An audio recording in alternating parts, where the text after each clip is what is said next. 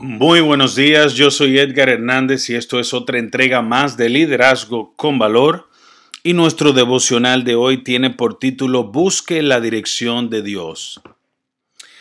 En Isaías 28-29 dice, Estos conocimientos provienen también del Señor de los ejércitos, sus consejos son maravillosos y grande su sabiduría. Entonces le pregunto, amigo, amiga, Confía en que Dios lo guía de una manera que es provechosa para usted, una que es absolutamente la mejor, la que usted necesita. Si es como muchos creyentes, dirá que sí, pero sus acciones quizás denoten una historia diferente, porque muchas veces como creyentes no practicamos lo que predicamos o no hacemos lo que creemos.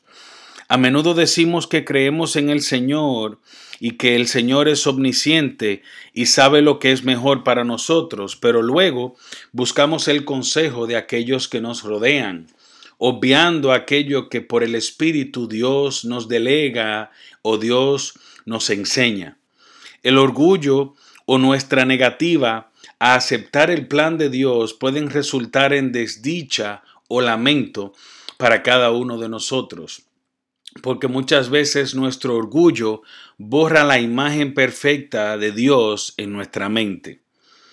Sin embargo, solo una persona tiene el conocimiento absoluto y es el Señor.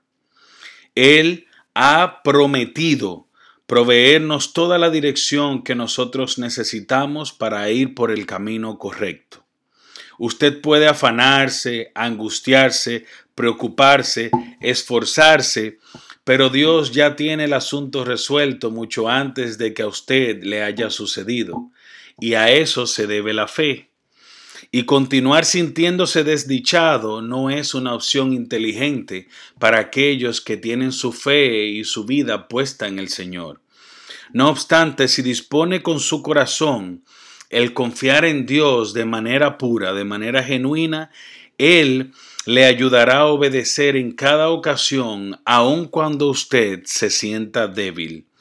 Él le guiará paso a paso, aun cuando usted no pueda ver su mano omnipotente, porque Dios es omnipotente, omnisciente y omnipresente, y Él es el único que puede resolver aquellas cosas que no están en nuestras manos para poder resolverla, ni en nuestra mente la solución de las mismas. Así que que tengan un lindo día, que su fe sea puesta siempre en Dios y que Él le bendiga. Bye bye.